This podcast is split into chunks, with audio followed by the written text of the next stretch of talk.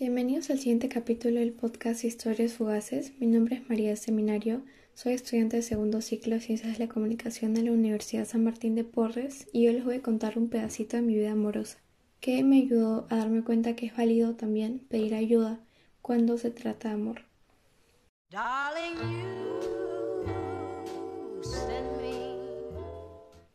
Hace aproximadamente dos años tenía 15 y la vida era muy rosa para mí. Y quiero aclarar que no me refiero a este color rosa como tener una vida fácil, sin problemas y muchas risas, sino todo lo contrario. Sin embargo, cuando se trata de amor, todos aquí sabemos que esta edad es una de las más eufóricas para tener enamorado o enamorada. Y a veces tendemos a quemar algunas etapas en este proceso. Bueno, gozaba de buenos amigos y también tenía buenas notas en el cole. Mi vida no era un cuento de hadas, pero justamente por eso es que la llamamos vida. El mar estaba muy calmado, hasta que de pronto vino una ola muy grande y llena de sentimientos. Está este chico que nombraremos Mantequilla y bueno, yo. La realidad cambió bastante rápido porque casi al mes de conocernos nos hicimos enamorados. Ya se imaginarán que mis niveles de dopamina estaban altísimos.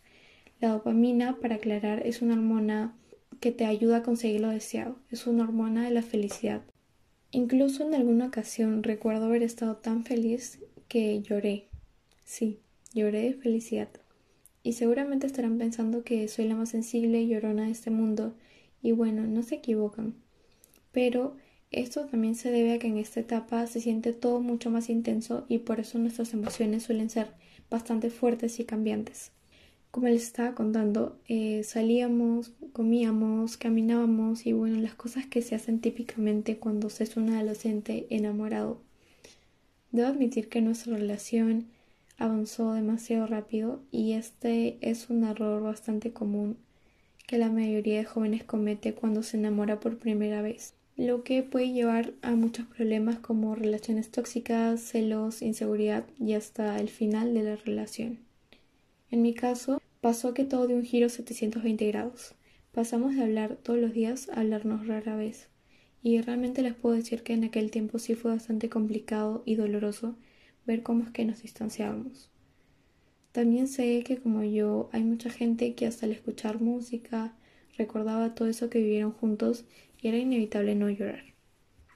Todo esto también es súper válido y estoy segura que hubo formas mucho mejores de afrontar este proceso como apoyarme en mis padres o mis amigos, pero también debemos saber que la adolescencia es una edad en la cual buscamos desarrollar independencia y experimentar muchísimo por nuestra cuenta. Sin embargo, gracias a estas experiencias es que comprendes lo que realmente es el amor y lo que definitivamente no lo es. A lo que quiero llegar con este podcast es que se den cuenta de cuán frágiles en ocasiones suelen ser las relaciones amorosas en la adolescencia y que sí, efectivamente necesitamos aprender por nuestra cuenta, pero también de la mano de buenas amistades y de nuestra familia, para que siempre tengamos un soporte emocional cuando las cosas no estén yendo nada bien. Les pediría por favor que no se aferren a este sentimiento de independencia y de que yo puedo hacer todo esto solo, yo voy a cargar con todo esto solo, porque sabemos que los consejos, la comunicación, charlar con un amigo es lo mejor de este mundo y te puede ayudar de muchas maneras. Con este podcast quería comentarles un poquito sobre mi vida amorosa.